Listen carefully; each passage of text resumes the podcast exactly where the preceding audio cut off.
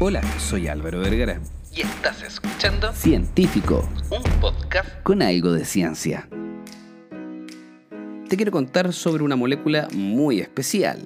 los flavonoides.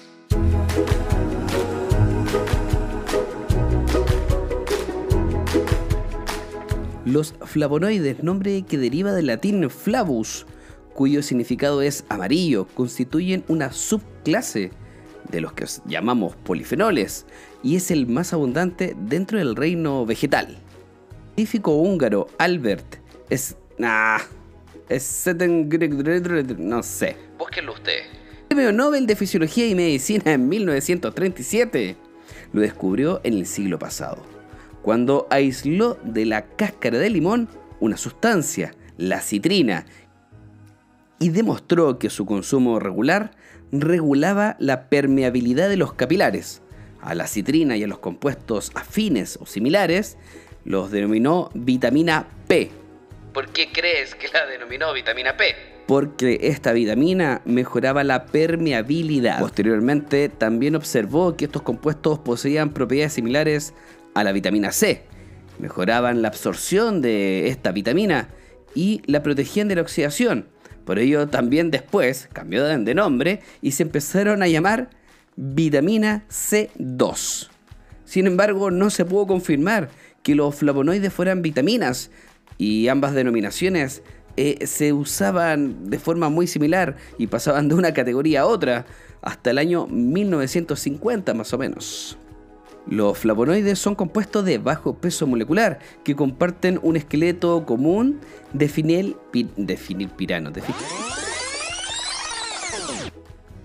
Los flavonoides son compuestos de bajo peso molecular que comparten un esqueleto común difenilpirano, compuesto por dos anillos fenilo ligado a través de un anillo C de pirano heterocíclico. Todos los flavonoides son estructuras hidroxiladas en su anillo aromático y son por lo tanto estructuras polifenólicas. Por eso los flavonoides son parte de los polifenoles. Los flavonoides se encuentran mayoritariamente como glucósidos, pero también pueden aparecer en forma libre, también llamados Agliconas flavonoides. Vamos a entender que estas moléculas están ligadas a los hidratos de carbono. Se pueden presentar como sulfatos, dímeros y polímeros. Los glucósidos se pueden encontrar de dos formas principales, como O glucósidos, o sea que esta molécula está ligada a los carbohidratos, pero por su molécula de oxígeno, eso se denomina enlace hemiacetal o por el enlace C, o sea, unida al carbono-carbono. Y eso denomina que en pocas palabras esta molécula es un enlace carbono-carbono. Estas eh, diferencias tan celulares y tan extrañas hacen que determine principalmente el efecto que va a generar un tipo de flavonoide o otro tipo de flavonoide. Es completamente increíble porque, como podemos entender, el cambio de un enlace dentro de una molécula de hidratos de carbono que esté unido a un oxígeno, a un carbono, o sea que sea un enlace hemiacetal o no, va a determinar muchas veces el efecto que va a generar en nuestro cuerpo. Ya ni siquiera estamos pensando en el origen, que podrían ser diferentes frutos rojos, vinos o chocolate, sino que el gran determinante de su funcionamiento viene dado también por el enlace, una molécula que junta otra molécula. Así de increíble es esto. Química pura, al igual que un fármaco, es lo que estamos viendo hoy en día con los estudios de los polifenoles y los flavonoides. Existen muchos subgrupos de flavonoides y la clasificación de estos compuestos se hace en función del estado de oxidación del anillo heterocíclico, o sea, de ese anillo que estaba en el cuerpo C, y de la posición del anillo B o sea, dentro de la gran molécula sumamente fina. Aunque no lo creas, cada subgrupo que está unido a diferentes tipos de anillos tiene diferentes. Dentro de lo que nos va a servir a nosotros existen diferentes subgrupos de compuestos de flavonoides, como los flavonoles, las flavonas, las flavanonas y las isoflavonas. Además de eso, existen las antocianidinas y las flavanoles. ¡Wow! Costó decir eso. Los flavonoles son una de estas moléculas muy características dentro de los flavonoides y dentro de ella encontramos un compuesto específico dentro de este subgrupo llamado flavonoles, que sería la quercitina, que es el compuesto más representativo y más estudiado y común que podríamos ver. Las principales fuentes de los flavonoles son las verduras y las frutas. Y el té y el vino también son alimentos muy ricos en flavonoles no significa que podemos vivir a puro té y puro vino. O quizás sí. Un detalle muy importante de los flavonoles es que su biosíntesis es parte del proceso de la fotosíntesis. Por ello este compuesto se localiza principalmente en el tejido externo y aéreo de las plantas, que es por donde se va a hacer principalmente la fotosíntesis, como podrían ser las hojas y las partes externas, más que las partes internas. La distribución y la concentración de los flavonoles puede ser distinta, incluso aunque es la misma fruta del mismo árbol, netamente porque alguna fruta puede haber estado más expuesta al sol y esa exposición modificó más la fotosíntesis y hizo que esa fruta tuviera más flavonoles. Las flavonas son otro tipo de flavonoides, pero mucho menos abundantes en los alimentos. Lo vamos a encontrar principalmente en el perejil y en el apio, pero se va a encontrar principalmente en la piel de algunas frutas, como podría ser la parte más externa del apio y algunas orillas o la parte más externa del perejil. Dentro de los flavonoides encontramos las flavanonas otro tipo de flavonoides. Constituyen un grupo bastante pequeño dentro de los alimentos, pero la vamos a encontrar en altas concentraciones en los cítricos como el kiwi, pomelo, las naranjas, cualquier cosa que tenga vitamina C. También se va a encontrar en otros alimentos como el tomate y se encuentra en ciertas plantas aromáticas como la menta. A diferencia de otros flavonoides, las flavanonas se localizan mayoritariamente en las partes sólidas de la fruta, en particular en el albedo, que son las membranas que separan los segmentos de las frutas. Como estos son elementos antioxidantes en presencia de oxígeno, tienden a destruirse y como se encuentran en ciertas secciones muy específicas, se ha visto que las concentraciones es 5 veces mayor en la fruta misma que en los zumos. Destruir mecánicamente la licuadora la fruta haría que se perdieran este compuesto tan escaso y tan preciado de la fruta. Dentro de este gran grupo de moléculas también existen las isoflavonas, que poseen un grupo hidroxilo en el carbono C7 y C4, y eso lo hace una molécula muy especial, al igual que sucede en estructuras moleculares de hormonas como el estriol, uno de los tres estrógenos mayoritarios, junto al estradiol y la cestrona, esta molécula pareciera tener una unión especial y lograr unirse a algunos receptores de estrógenos. Por ello, también se clasifica como fitoestrógeno. Se puede presentar como una glicona o a menudo conjugado con la glucosa por ende tiene una fuerte relación con esta molécula y además como la glucosa tiene una fuerte relación con el agua, también se podría haber modificado cuando cambiamos la presencia de líquido y de carbohidratos de una molécula o de una preparación. También es muy termosensible y puede hidrolizarse durante el procesamiento industrial y durante los procesos de conservación o cocción se presenta casi exclusivamente en plantas leguminosas, siendo la soya, y sus derivados las principales fuentes de isoflavonas. Otro grupo que podemos destacar son las antocianidinas, que son compuestos hidrosolubles y constituyen uno de los grupos más importantes de pigmentos vegetales. Las antocianidinas están ampliamente distribuidas en la dieta humana, se pueden encontrar en ciertas variedades de cereales, también en el vino tinto y en algunos vegetales, pero nuevamente, aunque no lo creas, la mayor presencia es en las frutas.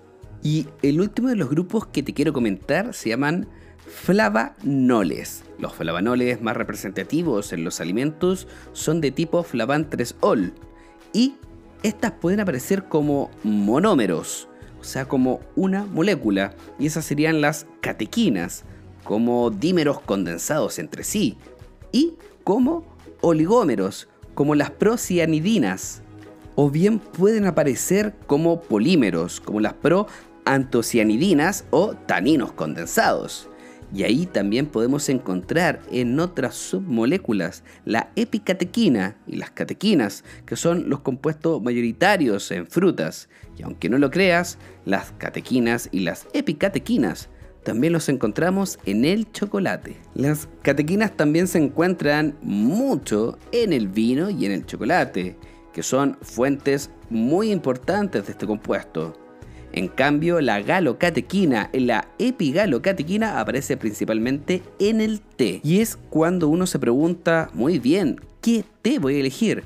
Aunque no lo crean, gran parte de los té viene de la Camellia sinensis, la misma planta, pero la gran diferencia es el momento en que se corta, que si una planta muy joven, puede salir el té blanco o el té oolong, no, si una planta un poquito más adolescente, por decirlo de alguna forma, sería el té verde. Y si una planta madura, que ya se seca y se fermenta, por decirlo de alguna forma, en el proceso productivo, pasa a ser té negro. Entonces, cuando estamos viendo todos los tipos de té, muchas veces viene de la Camellia sinensis, la misma planta, y la mayoría de las propiedades se podrían conservar en los procesos más jóvenes de la planta que van a mantener algunos compuestos específicos como la galocatequina o la epigalocatequina.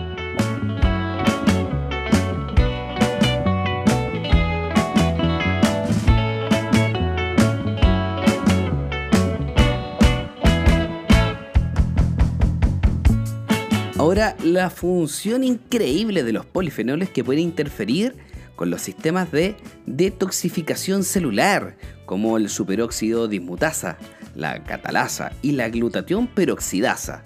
Además, estos compuestos pueden inhibir enzimas generadoras de ROS, de especies reactivas de oxígeno, que generan radicales libres y nos pueden hacer daño, como la chantina oxidasa, la nicotinamida, adenina, dinucleotido fosfato, o más conocido como el NADPH. Los polifenoles del té, que ya habíamos hablado anteriormente, muestran una fuerte capacidad antioxidante in vitro y sus efectos es calculado hasta 5 veces más efectivo que la vitamina C y que la vitamina E. Buceando de una forma un poco más nerd dentro de los estudios, se ha visto que muchos estudios han visto que el efecto vasodilatador de los flavonoides es increíble y se debe principalmente a la producción de óxido nítrico en el endotelio y el aumento del guanosin monofosfato cíclico o el GMP-C. Y también se ha escrito que los compuestos polifenólicos del vino tinto pueden modular los niveles del óxido nítrico actuando sobre la fosfodiesterasa o PDE. En particular, los polifenoles del vino han demostrado que inhibe la actividad de una molécula específica, el PDE 5A1, que cataliza la degradación del guanosin monofosfato cíclico, por ende, se ha visto que potencia la vasodilatación, estimulando de manera mecánica el óxido nítrico, y si algo lo fuera a inhibir, va y golpea al que está inhibiendo la vasodilatación. Es un efecto doble, completamente increíble. Eso no justifica que desde ahora nos vamos a llenar de vino. ¿O sí? Una de las propiedades beneficiosas más estudiadas de los polifenoles es su capacidad para mejorar el perfil lipídico, o sea, el tipo de grasas que van a correr por nuestra sangre. Cuando una persona tiene problemas en la grasa de la sangre, podemos decir que tiene una dislipidemia, aumentando los triglicéridos o el colesterol total o el colesterol malo o tiene el HDL que hemos hablado anteriormente que es el colesterol bueno muy bajo. Se ha visto que los flavonoides y los polifenoles ayudan bastante a mejorar el perfil en sangre. De este modo pueden prevenir el desarrollo y aparición de arteriosclerosis. Esta enfermedad se caracteriza principalmente por la aparición progresiva y la obstrucción de las arterias como consecuencia de la acumulación de lípidos en las paredes de la arteria. De hecho, numerosos trabajos relacionan el efecto de las flavanoles, tanto monoméricos como oligoméricos, con la protección de la oxidación que va a generar el LDL, que es la grasita mala. Y acá la mejor justificación de todas, porque los flavonoides del cacao afectan también muy favorablemente el perfil lipoproteico, mejorando estos marcadores en sangre. ¿Quién diría? Pareciera que estoy forzando de manera muy evidente el consumo de chocolate. Sí, me gusta. ¿Y qué tanto? De hecho, se ha demostrado que la administración crónica de procianidinas en conejos alimentados con dieta que va a provocar una hipercolesterolemia disminuye los niveles plasmáticos del el hidroperóxido lipídico e incrementa la capacidad antioxidante en el plasma de estos conejos. ¿Se imaginan? Ser un conejo y que te pongan llenos de antioxidantes, una dieta que te va a hacer bolsa el perfil en sangre. Y además de eso, con este antioxidante que te están dando, que podría ser un rico chocolate alto en cacao. Mejora el perfil en sangre por un lado, comes rico por el otro y te vuelves con una capacidad antioxidante brutal. La agregación plaquetaria también juega un papel fundamental en el desarrollo de la arteriosclerosis y el efecto antiagregante puede asociarse con una menor incidencia y prevalencia de esta enfermedad cardiovascular que es sumamente mortal en un estudio realizado con antocianinas eh, pudo demostrarse que estos compuestos son capaces de inhibir la función plaquetaria. Por otro lado, los polifenoles del cacao también poseen propiedades antioxidantes y antiinflamatorias y pueden modular y mejorar los mediadores inflamatorios en pacientes con alto riesgo de enfermedades cardiovasculares. De hecho, existe un concepto que es la apoptosis, que es la muerte celular programada. Es una forma de suicidio celular genéticamente definido y programado, que tiene lugar de forma fisiológica durante la morfogénesis y la renovación tisular, y también en los procesos de regulación del sistema inmunitario.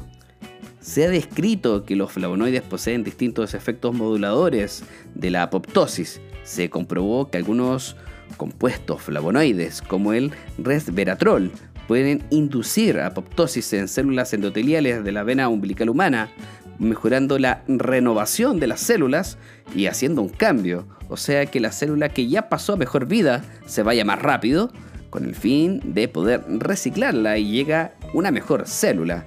Eso es increíble.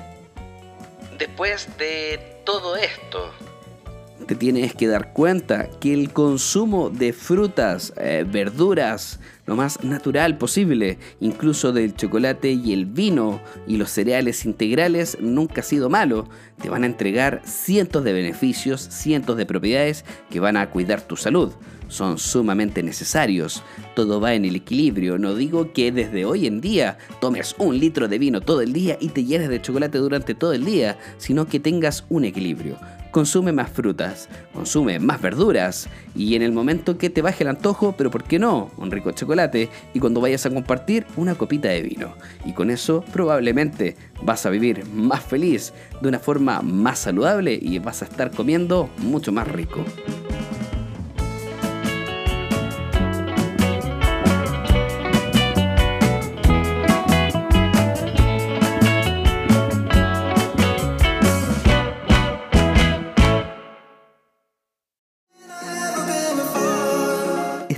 Buscando un suplemento que te ayude a cumplir tus objetivos? Déjame contarte que Fit 40 lo hizo nuevamente, creando AMUP, un suplemento que combina los compuestos bioactivos del café y de la Aristotelia chilensis, o más conocido como el maqui. Este suplemento único te da el empujón necesario para partir en las mañanas y la energía necesaria para poder entrenar y además de eso, desde el Maki, una increíble cantidad de polifenoles para poder proteger tu cuerpo y potenciar tu objetivo. Este suplemento lo puedes encontrar en fit40.cl, pero eso no es todo.